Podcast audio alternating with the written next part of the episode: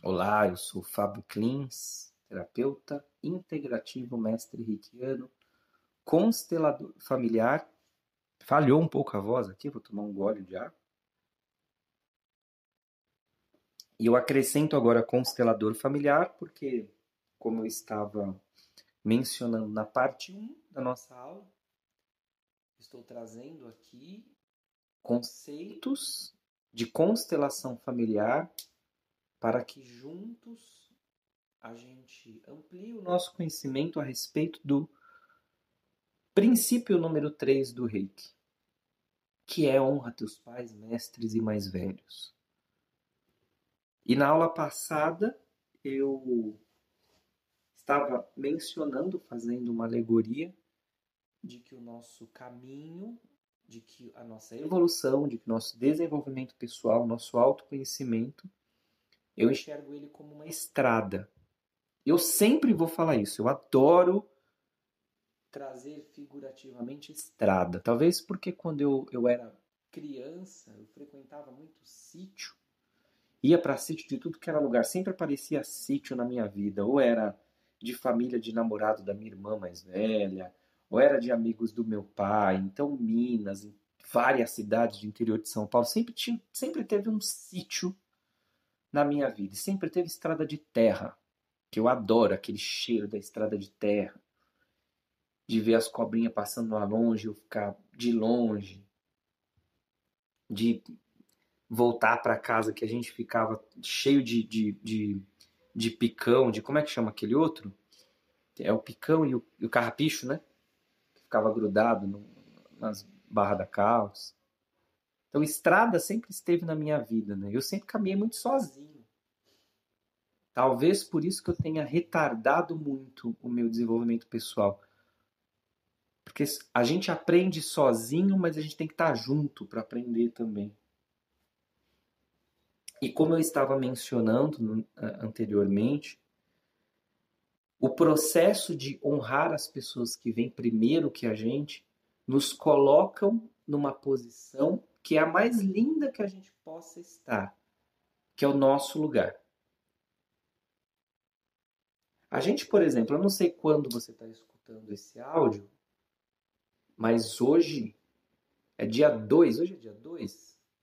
É aqui, tô vendo. Hoje é dia 2 de abril de 2020. O planeta todo está recolhido, pelo menos uns 80, 70% aí, 75% está recolhido por conta da bênção de uma gripe. Eu digo bênção porque ela nos obrigou a ficar dentro de nós mesmos. Nos obrigou a não mais ficar fugindo para os lugares. Ela nos obrigou, por exemplo, a não mais sair de casa numa briga conjugal bravo e se enfiar dentro de um templo para a divindade resolver o nosso problema. A gente não tem mais como fazer isso. A gente tem que encarar o problema ali. O relacionamento, vem cá, vamos resolver, porque não vai dar, não consigo mais sair. Dormir no sofá não é mais longe, é pertinho agora. Então é uma bênção por isso, porque faz com que a gente encare, pega aquele tapete que a gente ficou varrendo o tempo todo, as coisas para baixo, e limpe, porque vai ter que limpar, senão vai tropeçar naquilo. Então, pelo fato de nós estarmos reclusos, nós temos a oportunidade de nos enxergar. Então, eu acho esse, essa gripe uma benção. Lamentando por perdas de vidas, mas todos nós iremos, mas lamentando a dor que é provocado nas pessoas que ficam e muitas vezes, porque essa gripe ela está pegando, ela tem uma característica maior de pegar pessoas mais de idade, pais estão indo para outro plano. E talvez nós estejamos despertando para aproveitar esses pais antes deles irem. Caso você não esteja fazendo, faça. Uma das coisas que eu falo bastante para os meus clientes em atendimento que traz esse problema de relacionamento com os pais é você já chegou para o seu pai, para sua mãe e perguntou para eles Coisas do tipo: Mãe, o que você gostava de fazer quando você era criança? Ô pai, o que você aprontava na sua adolescência? E aí, quando eles fazem esse exercício, eles voltam para o consultório com um sorriso de orelha a orelha, porque descobriu que o pai tinha sido campeão do torneio de música na escola, que a mãe fez uma aventura viajando sozinha, com 15 anos de idade naquela época, enfim. A gente muda um pouco o foco. E aí a gente olha para o papai e para a mamãe como pessoas. E deixa de olhar para o papai e para a mamãe como um homem e uma mulher que tem, por exemplo, problema conjugal entre eles. O que que eu, filho do seu Oliveira e da dona Josefa, tenho a ver com os problemas conjugais que eles tiveram ou que eles têm na vida? Eles que se resolvam. Porque eu não sou filho do seu Oliveira e da dona Josefa. Eu sou filho do meu pai e da minha mãe. E o meu pai e a minha mãe são os meus heróis. Quando eu começo a olhar para eles como homem e mulher, crise conjugal, defeito, putz, eu passo a enxergar um monte de problema, assim como eu enxergo em qualquer pessoa. Eu brinco com os meus amigos, meus amigos mais íntimos, falando: eu nunca quero conhecer aqueles caras que eu sou ídolo. Que eu sou ídolo, não. Espero não ser ídolo de ninguém. Que são os meus ídolos. Um artista, um cantor. Eu não quero conhecer esses caras pessoalmente. Porque as poucas vezes que eu conheci, que eu tive a oportunidade de conhecê-los, eu me decepcionei, porque eu achei que o cara era um deus. E não era. Então não quero mais conhecer. Eu quero meu papai e minha mamãe. Mamãe que eu deitava no colo, Faço isso até hoje quando eu vou visitá-los. Meu pai, que me ensinou um monte de coisa, assim como minha mãe. Meu pai, que me contava historinha. Assim fica mais fácil para eu poder reverenciá-los. E é óbvio que, como eu disse, estamos passando por um momento atual, no dia que eu gravo esse áudio, de ter que cuidar deles. E aí já, já vieram me perguntar, né? Ah, Fábio, você vive falando aí que pela constelação familiar, a gente tem que ficar no nosso lugar, não pode cuidar dos pais porque os pais vieram primeiro. É, e não foi eu que disse isso, foi o Bert Hellinger e, e, e o que ele prova quando eu estou atendendo e faço uma constelação familiar, eu vejo aquilo lá. Falei, é, você bota no seu lugar aí, deixa seu pai e sua mãe ali, baixa a cabecinha para eles, o exame pronto, que eles vão te amar também. Mas isso não significa que a gente não não deva zelar pelas pessoas. Então eu chego lá no meu papai teimoso, virginiano, né? Teimoso.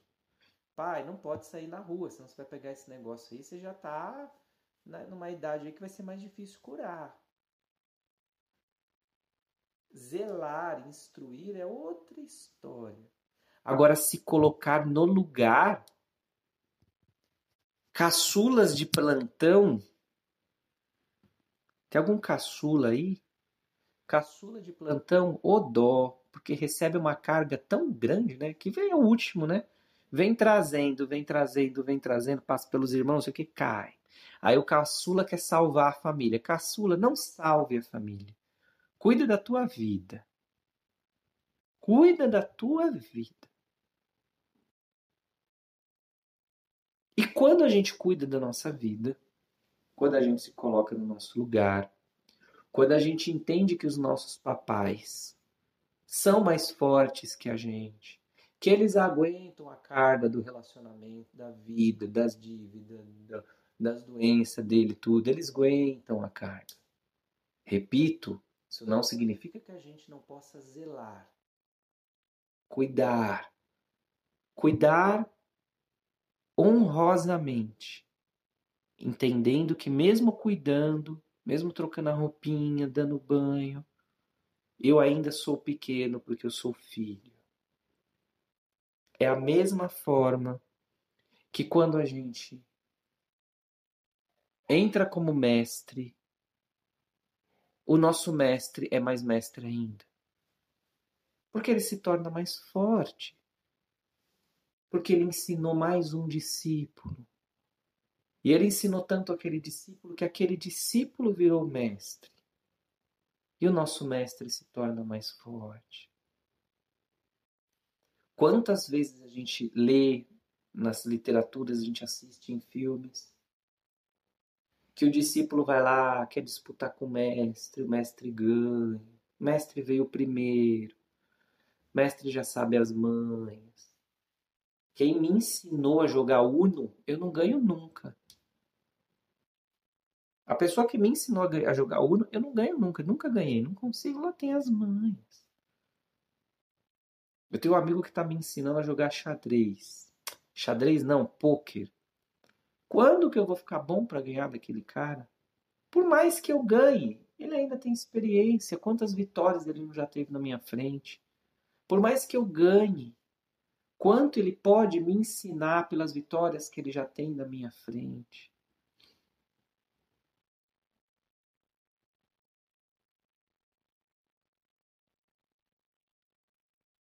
Esse silêncio é para dar tempo da gente refletir se nós estamos verdadeiramente nos colocando no nosso lugar para poder enxergar de uma forma honrosa os nossos pais,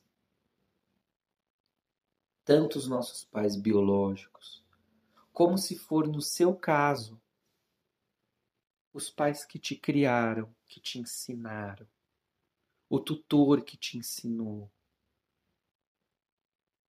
o professor da escola que te criou naquele orfanato, o tutor que teve paciência de te ensinar naquela casa de acolhimento. Quantas histórias, histórias nós deixamos de viver porque nós não honramos? Quantas ciladas nós escapamos porque esses nos orientaram. Eu termino aqui esse bloco de aula, que é o último desse tema, deixando uma pergunta para você refletir. E traga a reflexão para mim, me escreva, vamos conversar sobre isso. A pergunta é: você verdadeiramente tem se colocado no seu lugar?